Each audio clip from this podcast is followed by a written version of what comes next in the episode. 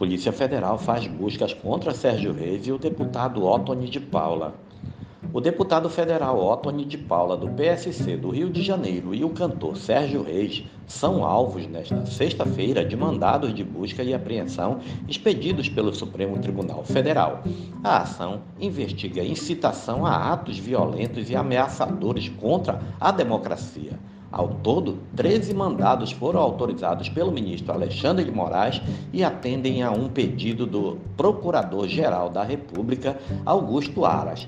Agentes da Polícia Federal foram a 29 endereços no Distrito Federal, além dos estados de Santa Catarina, São Paulo, Rio de Janeiro, Mato Grosso, Ceará e Paraná. O objetivo das medidas é apurar o eventual cometimento do crime de incitar a população, através das redes sociais, a praticar atos violentos e ameaçadores contra a democracia, o Estado de Direito e suas instituições, bem como contra os membros dos poderes, afirmou a Polícia Federal em nota. Após o vazamento de um áudio em que Sérgio Reis defende a paralisação de caminhoneiros para pressionar o Senado a afastar ministros do STF, subprocuradores gerais pediram à Procuradoria da República do Distrito Federal a abertura de investigação a respeito do caso. Em entrevista ao jornal O Globo, o artista disse se arrepender de ter mandado áudio para amigos. Já Otoni foi denunciado pela PGR ao STF em julho de 2020 pelos supostos crimes de difamação, injúria e coação em vídeo com ataques e ofensas a Alexandre de Moraes. No mês seguinte, a Justiça de São Paulo determinou a exclusão das postagens. Nas redes sociais, Otoni afirmou que não há nada melhor que não dever nada a ninguém e chamou Moraes de tirano. O parlamentar acrescentou que foi intimado a comparecer à Polícia Federal.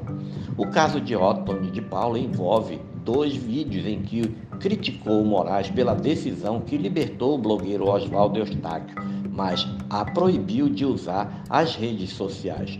No vídeo, Otoni chama Moraes de lixo, tirano e canalha, entre outras ofensas. Na ocasião, o deputado, o deputado era um dos vice-líderes do governo Bolsonaro.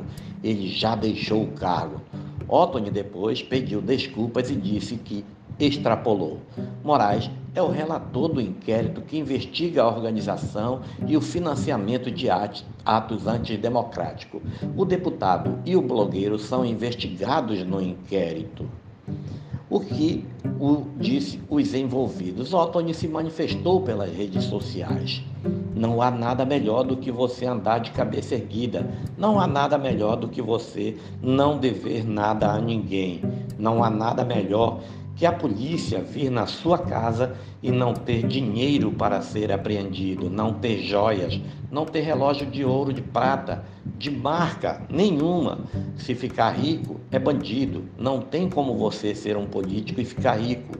Não tem como você ser pastor e ficar milionário, a não ser que seja empresário paralelamente. É bom ter a vida limpa, graças a Deus. Então, dizer a quem interessa que a postura nós vamos manter a mesma, a coragem nós vamos manter a mesma e vamos manter essa mesma postura e vamos para cima, vamos para frente, tentando ver se esse país muda, se esse país a gente consegue ter dias melhores nesta nação. Vamos em frente, mostrando que não temos medo da tirania, seja ela de quem for, inclusive do nosso tirano, senhor ministro Alexandre de Moraes. Que vergonha, ministro! Que postura antidemocrática o senhor tem tido. Este é mais um podcast do site newsrondônia.com.